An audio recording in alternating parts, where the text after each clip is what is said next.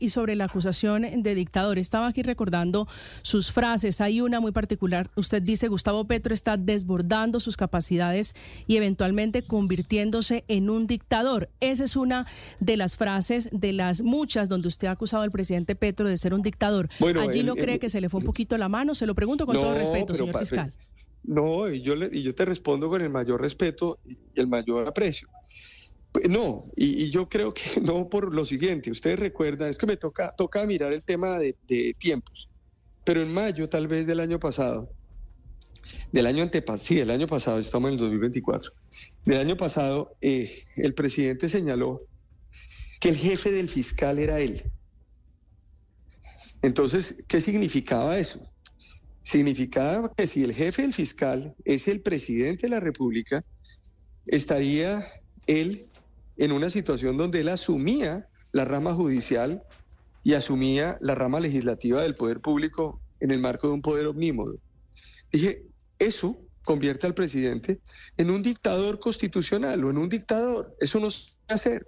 Un dictador es el que dicta, un dictador es el que unifica, un dictador es el que toma decisiones alrededor de eso. Eso fue lo que yo planteé en ese momento y él no podía decirlo desde ningún punto de vista. Pero bueno, más allá de eso, yo quiero, yo quiero digamos, ya decir eh, que pues ya estamos a dos semanas de, la salida, mm. ya el tiempo y el país valorará lo que pasó, lo que no pasó.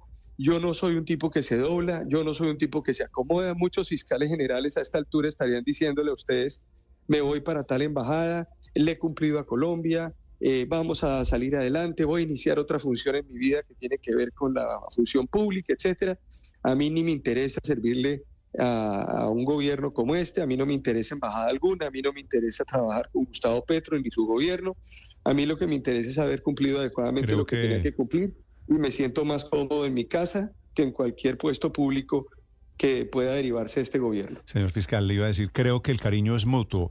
Eh, usted a propósito, teniendo claro que usted termina su gestión la semana entrante en la práctica, ¿ya tiene claro qué va a hacer, fiscal?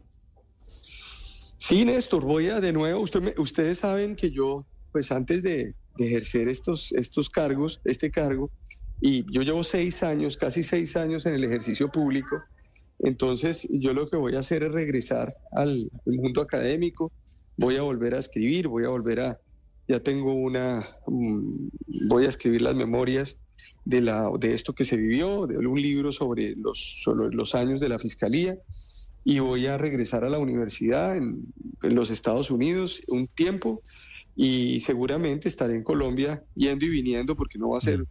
permanente lo que voy a hacer en, los Estados Unidos. ¿En qué universidad en Estados Unidos? Voy a estar en la Florida, voy a estar en la Florida, en la Universidad Internacional de la Florida. ¿Va de profesor a la Universidad de Florida? Sí, señor, sí, señor. ¿Y eso significa, en el momento en que usted deja la fiscalía, de inmediato se va del país?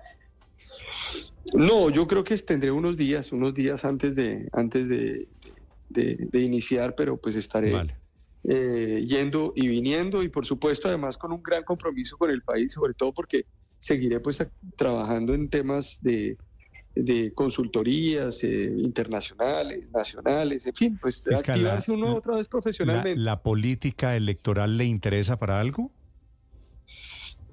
Pues Néstor, yo creo que después de todo esto que, se vivió, eh, yo lo que necesito es un buen tiempo para reflexionar sobre lo que uno puede hacer en la vida. Mm. Más allá de ponerme yo a decir que quiero hacer una cosa o quiero hacer la otra, lo que sí me interesa es lo público. Y, por ejemplo, sí me interesa ayudar en temas a las regiones, sobre todo en los planes de, desarrollo que se están planteando para todas las estrategias de seguridad, de justicia, eh, todo lo que tenga que ver con, digamos, con el fortalecimiento del Estado, me interesa.